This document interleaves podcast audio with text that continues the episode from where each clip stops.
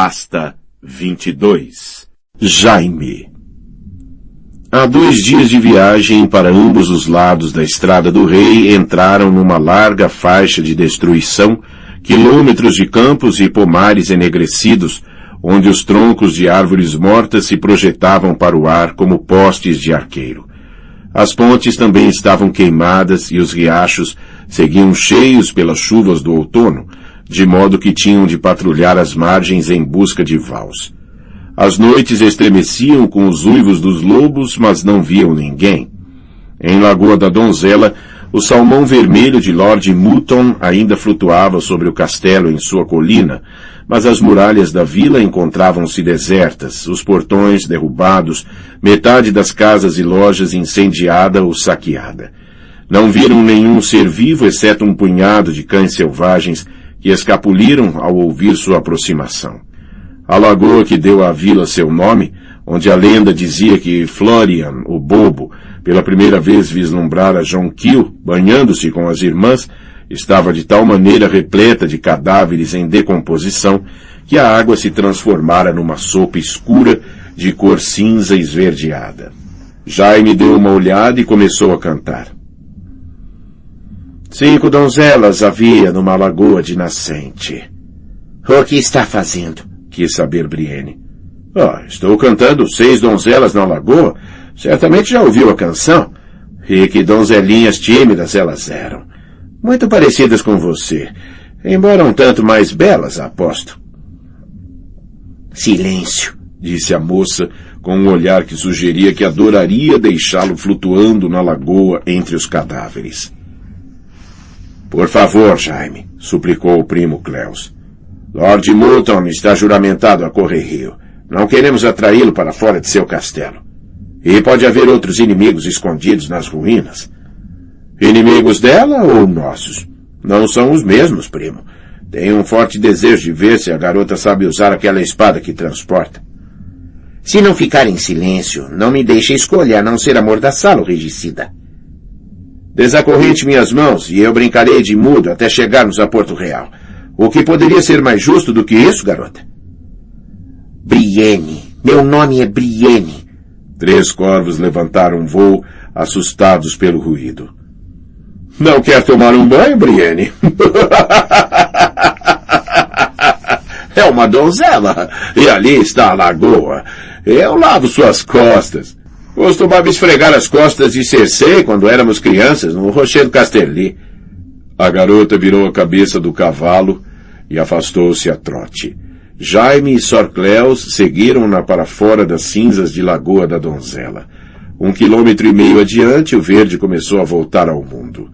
Jaime sentiu-se satisfeito. As terras queimadas faziam-lhe lembrar Aeres em excesso. Ela está seguindo a estrada de Valdocaso, murmurou Sorcleus. Seria mais seguro seguir pela costa. Mais seguro, mas mais lento. Eu sou favorável ao do caso, primo. Para falar a verdade, sua companhia aborrece-me. Pode ser meio Lannister, mas não tem nada a ver com a minha irmã.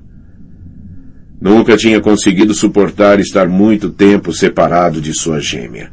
Até quando crianças costumavam enfiar-se nas camas um do outro e dormir de braços entrelaçados, até no ventre, muito antes de a irmã florescer ou do advento de sua própria masculinidade, tinham visto éguas e garanhões nos campos e cães e cadelas nos canis e brincado de fazer o mesmo. Uma vez a aia da mãe pegou-os no ato. Não se lembrava bem do que estavam fazendo, mas, fosse o que fosse, havia horrorizado a senhora Joana. Ela mandou a aia embora, mudou o quarto de Jaime para o outro lado de Rochedo Casterli, colocou um guarda à porta do de Cersei e disse-lhes que não podiam voltar a fazer aquilo nunca mais.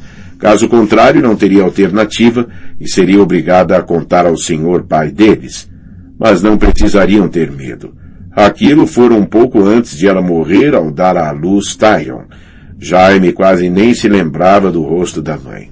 Stannis Baratheon e os Stark talvez lhe tivessem feito um favor. Tinham espalhado a sua história de incesto por todos os sete reinos, portanto nada mais havia a esconder.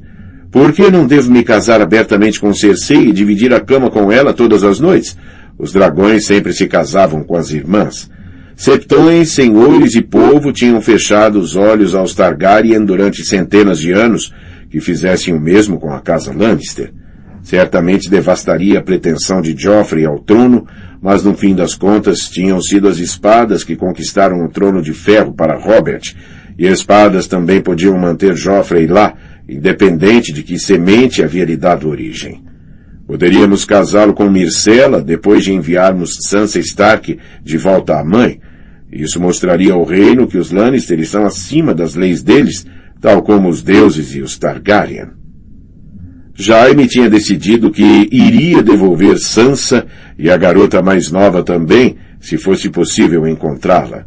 Não era coisa que lhe reconquistasse a honra perdida, mas a ideia de cumprir com a palavra dada quando todos esperavam uma traição divertia-o mais do que seria capaz de exprimir. Passavam por um campo de trigo espezinhado e um muro baixo de pedra quando Jaime ouviu um suave frum vindo de trás, como se uma dúzia de aves tivessem levantado voo ao mesmo tempo. Para baixo! gritou, atirando-se sobre o pescoço do cavalo. O castrado relinchou e empinou-se quando uma flecha o atingiu na garupa. Outras flechas passaram assobiando por eles. Jaime viu Sorcleus cair da cela, torcendo-se quando seu pé ficou preso no estribo.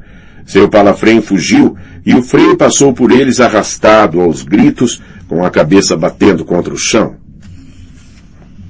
O castrado de Jaime arrastou-se pesadamente, bufando e resfolegando de dor. Esticou a cabeça para procurar Brienne.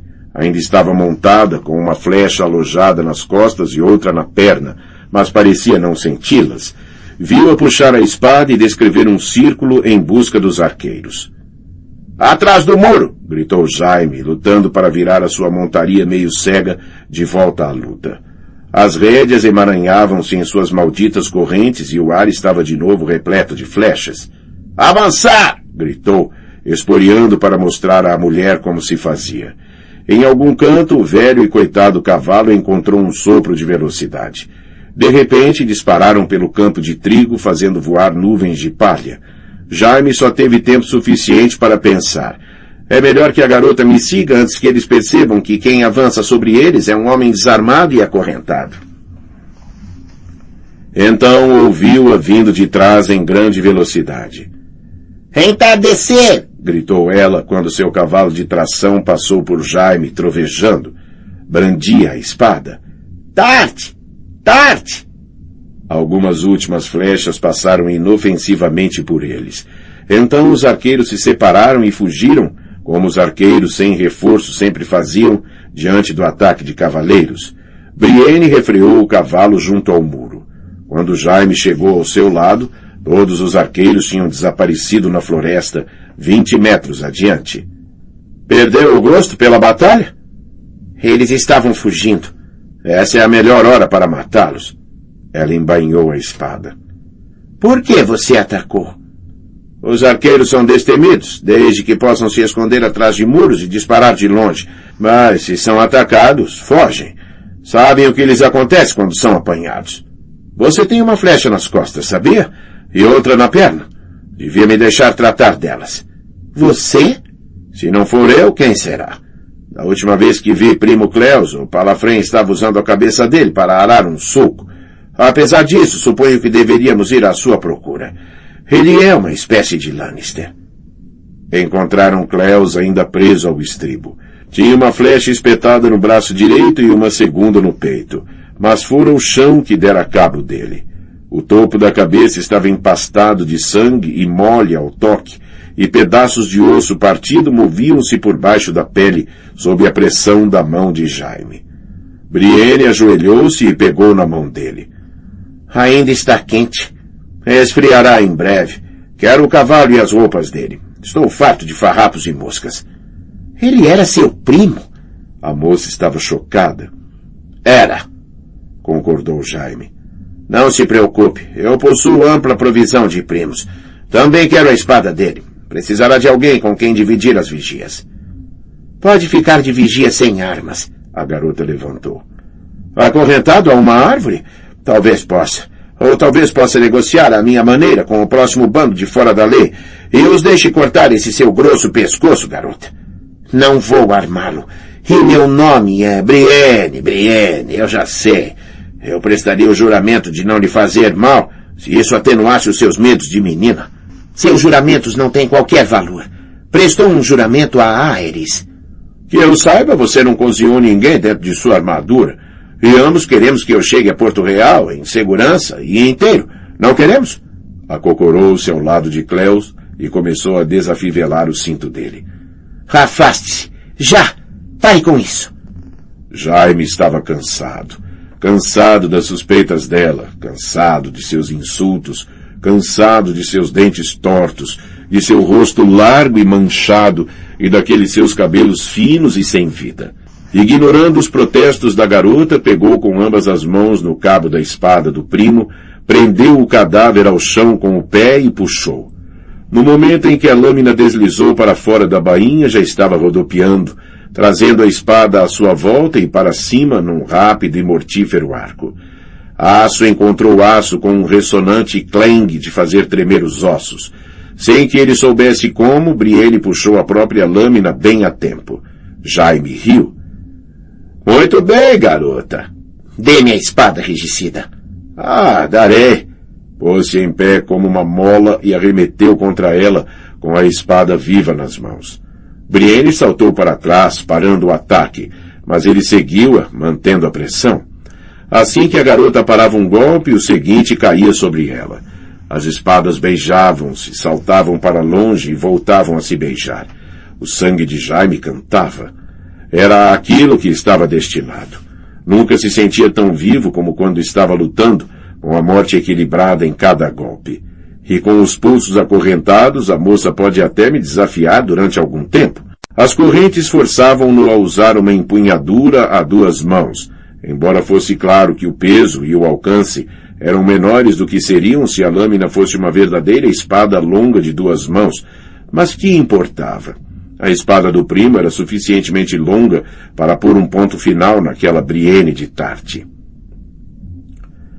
Pelo alto, por baixo, com o braço lançado acima do ombro, fez chover aço sobre ela.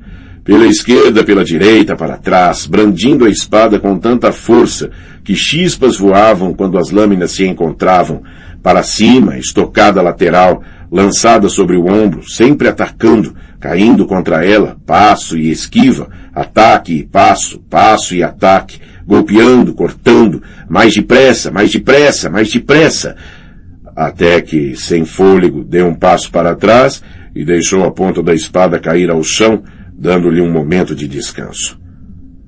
Nada mal, reconheceu. Nada mal para uma garota. Ela inspirou lenta e profundamente, mantendo os olhos cuidadosos a vigiá-lo. Não quero machucá-lo, regicida. Como se fosse capaz. Rodopiou a lâmina por sobre a cabeça e voltou a cair sobre ela num chacoalhar de correntes. Jaime não saberia dizer durante quanto tempo prosseguiu o ataque. Podiam ter sido muitos minutos ou podiam ter sido horas. O tempo dormia quando as espadas acordavam. Empurrou-a para longe do cadáver do primo, empurrou-a para o outro lado da estrada, empurrou-a para o meio das árvores. Brienne tropeçou uma vez numa raiz que não chegou a ver, e por um momento Jaime pensou que ela estivesse acabada, mas a mulher apoiou-se num joelho em vez de cair e não perdeu o controle. A espada dela ergueu-se de um salto para bloquear um golpe alto que lhe teria aberto o tronco do ombro à virilha, e então golpeou-o, uma vez e mais outra, ganhando golpe a golpe o espaço para voltar a se levantar. A dança prosseguiu. Jaime encurralou-a contra um carvalho, praguejou quando ela se esquivou dele, seguiu-a através de um riacho raso, quase coberto de folhas caídas. O aço ressoou, o aço cantou, o aço gritou, raspou e soltou chispas, e a mulher passou a grunhir como uma porca a cada golpe, mas Jaime não encontrou maneira de atingi-la. Era como se em volta dela houvesse uma gaiola de ferro que parasse todos os golpes. Ah, nada mal mesmo, disse ele quando fez um segundo de pausa para recuperar o fôlego, rodeando-a pela direita. Para uma garota? Para um escudeiro, digamos. Um verde. Soltou uma gargalhada irregular e sem fôlego. vem, vem, minha querida. A música ainda está tocando. Eu posso ter a honra desta dança, minha senhora. Grunhindo, ela atacou-o com a espada a rodopiar, e de repente era Jaime quem lutava para manter o aço afastado da pele. Um dos golpes de Brienne varreu sua testa e sangue correu para seu olho direito. Que os outros a levem e também a correriu. Sua perícia tinha enferrujado e apodrecido naquela maldita masmorra e as correntes também não ajudavam em nada.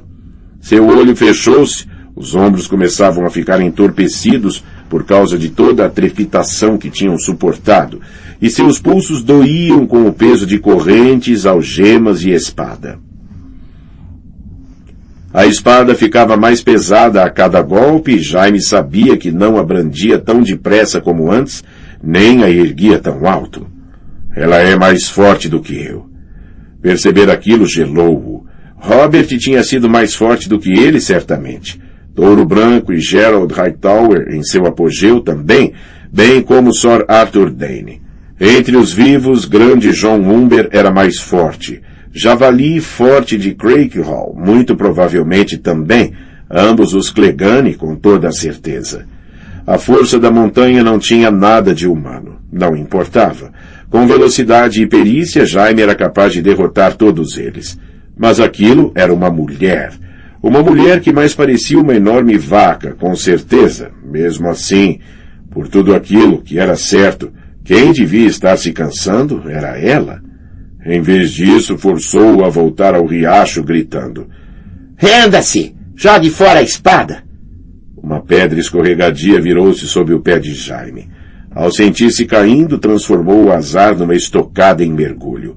A ponta da espada ultrapassou a defesa dela e mordeu sua coxa superior. Uma flor vermelha desabrochou e Jaime teve um instante para saborear a visão do sangue de Brienne antes de seu joelho colidir com uma pedra. A dor cegou-o. Brienne andou até ele, espalhando água, e afastou a espada de suas mãos com um chute. Renda-se! Jaime atirou o ombro contra as pernas dela, fazendo-a cair por cima de si. Rolaram esperneando e esmurrando-se até que, por fim, ela conseguiu sentar-se montada nele. Jaime conseguiu tirar o punhal da bainha dela, mas antes de ter tempo de mergulhá-lo em sua barriga, ela apanhou seu pulso e bateu com tanta força numa pedra que foi como se lhe tivesse arrancado o braço do ombro. Com a outra mão, a garota segurou seu rosto. Renda-se!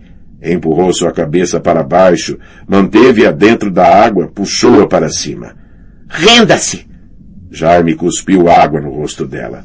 Um empurrão, um espirrar de água, e estava de novo submerso, esperneando inutilmente, lutando para respirar. De novo para cima. Renda-se, senão vou afogá-lo. E quebrará seu juramento? rosnou ele. Como eu? Ela largou-o e ele mergulhou com um esparramar de água. E a floresta ressoou com gargalhadas roucas. Brienne pôs-se em pé com dificuldade. Abaixo da cintura, ela era toda lama e sangue. Tinha a roupa em desalinho e o rosto vermelho. Pelo aspecto dela, é como se nos tivessem apanhado fodendo e não lutando. Jaime engatinhou pelas pedras até a água rasa, limpando o sangue do olho com as mãos acorrentadas. Homens armados margeavam ambos os lados do riacho. Pouco admira, estávamos fazendo uma barulheira tão grande que acordaríamos um dragão. Sejam bem-vindos, amigos, gritou-lhes amigavelmente. Minhas desculpas se os incomodei. Pegaram me dando um corretivo na esposa. A mim pareceu que quem estava dando o corretivo era ela. O homem que falou era forte e poderoso, e barra nasal de seu meio elmo de ferro não escondia por completo a ausência de seu nariz. Jaime percebeu subitamente que aqueles não eram os fora da lei que tinham matado Sorcleus. Estavam cercados pela escumalha da terra.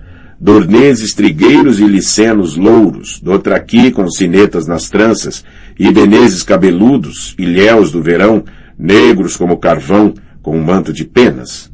Conhecia-os, os bravos companheiros. Brienne encontrou a voz.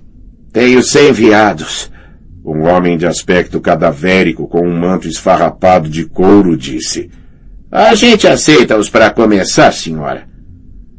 E depois aceita a sua buceta, disse o homem sem nariz. Não pode ser tão feia quanto o resto de você. Vire-a e meta no cu dela, Roger, sugeriu um lanceiro de Dorne com um lenço de seda vermelho enrolado em volta do elmo. Assim não precisa olhar para ela. E roubar dela o prazer de olhar para mim? disse o sem nariz, e os outros riram.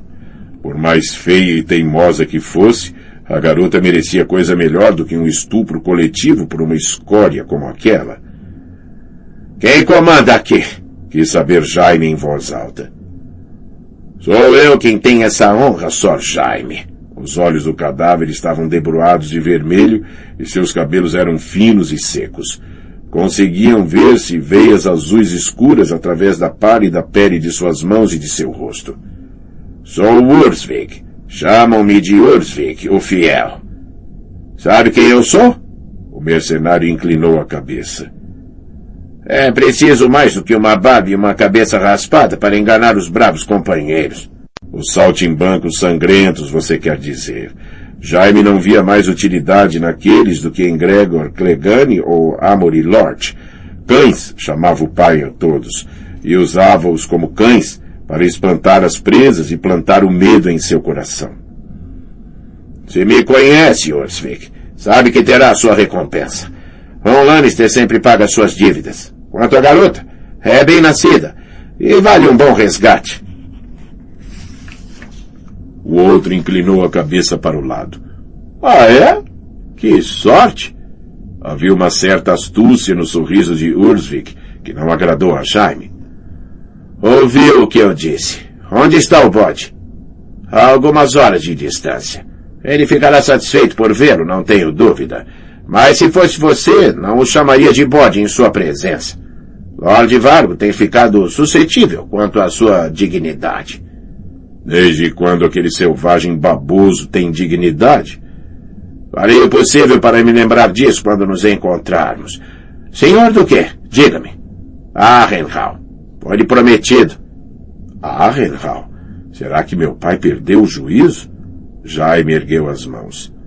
Quero estas correntes tiradas. O risinho de Ursvik foi seco como papel. Algo aqui está muito errado. Jaime não mostrou sinais de sua confusão e limitou-se a sorrir.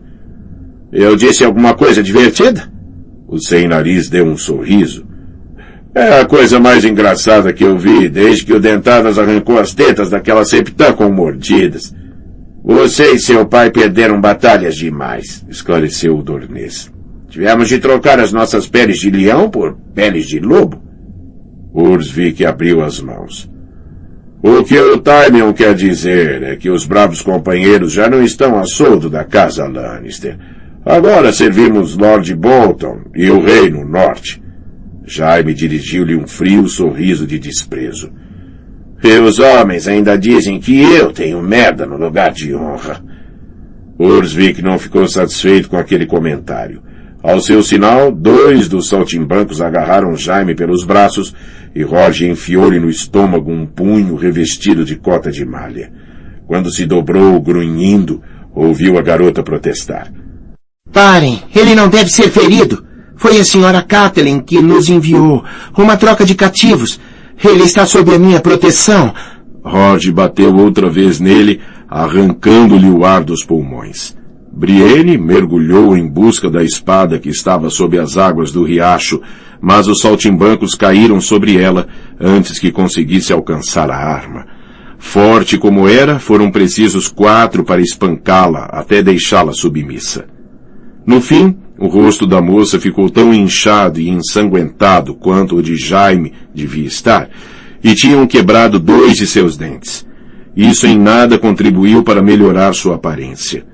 Tropeçando e sangrando, os dois prisioneiros foram arrastados pela floresta até os cavalos, com Brienne mancando do ferimento na coxa que Jaime lhe causara no riacho.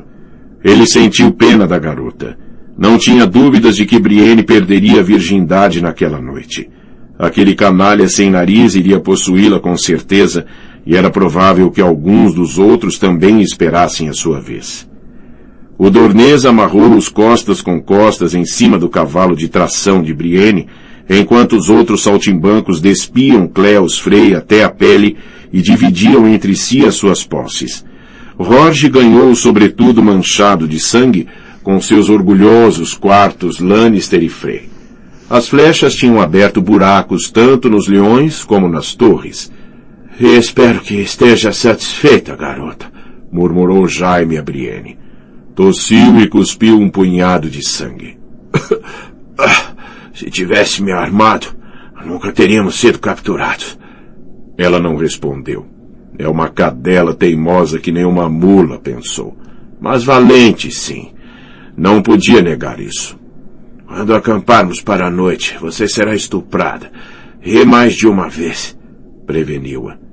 Seria sensato não resistir. Se resistir, Perderá mais do que alguns dentes. Sentiu as costas de Brienne retesarem contra as suas. Seria isso que você faria se fosse uma mulher? Se eu fosse uma mulher, seria Cersei. Se eu fosse uma mulher, iria obrigá-los a me matar. Mas não sou. Jaime induziu o cavalo deles a trote. Ordvek, uma palavrinha.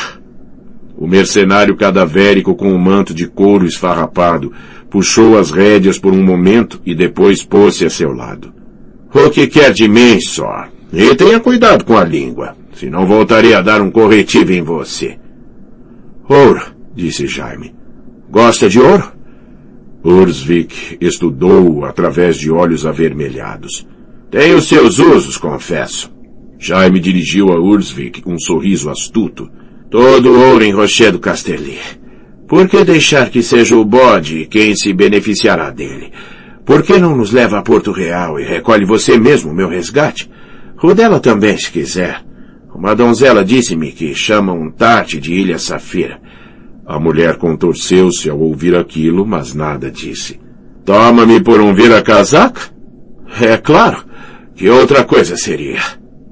Ursvik pesou a proposta durante meio segundo. Porto Real fica muito longe e seu pai está lá. Lord Tywin pode nutrir ressentimentos por nós, por termos vendido Arrenhal ao Lord Bolton. Ele é mais esperto do que parece. Jaime tinha acalentado a esperança de enforcar o desgraçado assim que seus bolsos estivessem repletos de ouro. Deixe o meu pai comigo. Arranje um perdão régio por quaisquer crimes que tenha cometido. Arranje um grau de cavaleiro para você. Sor Ursvik, disse o homem saboreando o som. Como a minha querida esposa ficaria orgulhosa de ouvir isso. Se ao menos eu não a tivesse matado. Ah, suspirou. Então, e o bravo Lord Vargo? Deverei cantar um verso de As Chuvas de Castamer para você? O bode não será assim tão bravo quando meu pai puser as mãos nele. E como ele fará tal coisa? Serão os braços de seu pai tão compridos que conseguem passar por cima das muralhas de Arrenhal e arrancar-nos de lá? Se for necessário. A monstruosa loucura do rei Arrend já tinha caído antes e poderia voltar a cair. É tão estúpido que acredita que o bode pode vencer o leão? Ursvik debruçou-se e deu-lhe um tabefe indolente no rosto. A pura insolência casual do gesto foi pior do que o golpe em si. Ele não tem medo de mim, compreendeu Jaime, com um arrepio. Já ouviu bastante, regicida. Teria de ser realmente um grande idiota para acreditar nas promessas de um perjur como você. Esporeou o cavalo e galopou vivamente em frente. Ares, pensou Jaime com ressentimento. Acaba sempre chegando em Ares. Balançava com os movimentos do cavalo, desejando uma espada. Duas espadas seria ainda melhor. Uma para a garota e uma para mim.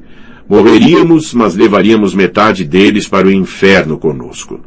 Por que ele disse que Tarte era a Ilha Safira? murmurou Brienne quando Ursvik não podia mais ouvi-la. É provável que pense que meu pai é rico em pedras preciosas. É melhor que reze para que ele pense assim. Todas as palavras que você diz são mentiras, regicida.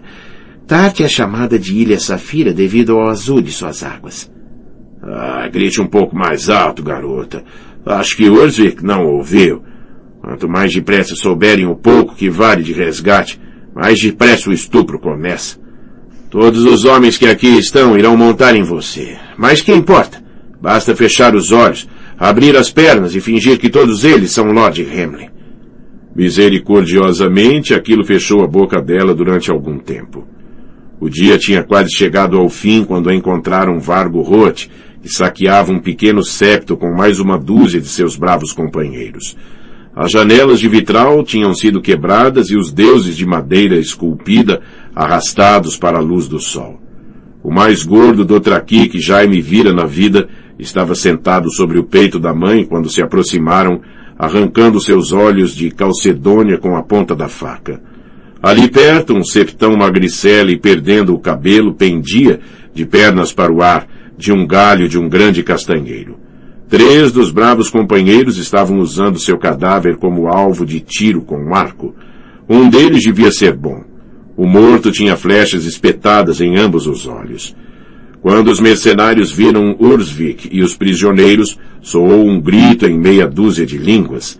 O bode estava sentado junto a uma fogueira, comendo uma ave meio assada que tinha num espeto, com gordura e sangue escorrendo por seus dedos e sua longa barba filamentosa. Limpou as mãos na túnica e levantou-se. Hum, Edifida, babou. Você é meu catifo. Senhor, sou Brienne de Tarte, gritou a garota. A senhora Kathleen Stark ordenou-me que entregasse Sor Jaime ao irmão dele em Porto Real. O bode lançou-lhe um olhar desinteressado. Ah, filha fina. Escute-me, rogou Brienne, enquanto Roge cortava as cordas que a ligavam a Jaime. Em nome do rei no norte, o rei que você serve, por favor, escute. Roge arrastou-a de cima do cavalo e começou a chutá-la. Ah, veja se não quebra nenhum osso, gritou-lhe Ursvik. A cadela com cara de cavalo vale o próprio peso em safeiras. O Dornês Taimeon e um ibenês mal cheiroso puxaram Jaime de cima da cela e a empurraram-no rudemente na direção da fogueira. Não lhe teria sido difícil agarrar num dos punhos de suas espadas enquanto o maltratavam, mas os mercenários eram muitos e Jaime continuava acorrentado. Poderia abater um ou dois, mas no fim morreria por isso. Jaime ainda não estava pronto para morrer, especialmente por alguém como Brienne de Tarte. Esse é um dia excelente, disse Vargo Roth.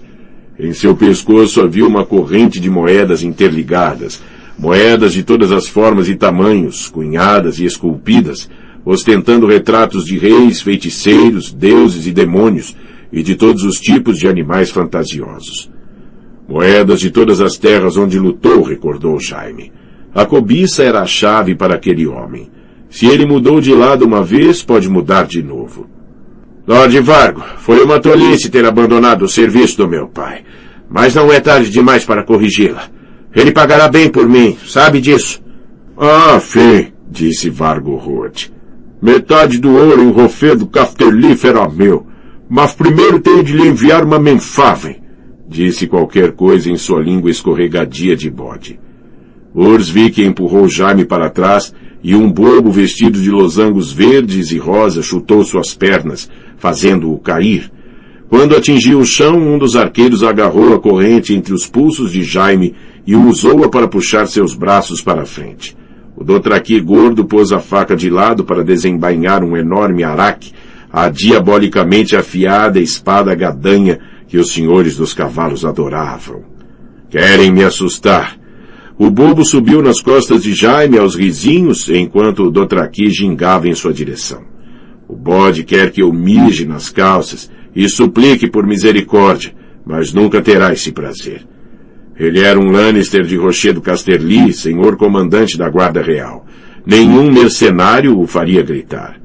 A luz do sol correu prateada pelo gume do araque, quando ele desceu tremendo, quase depressa demais para ser visto, e Jaime gritou.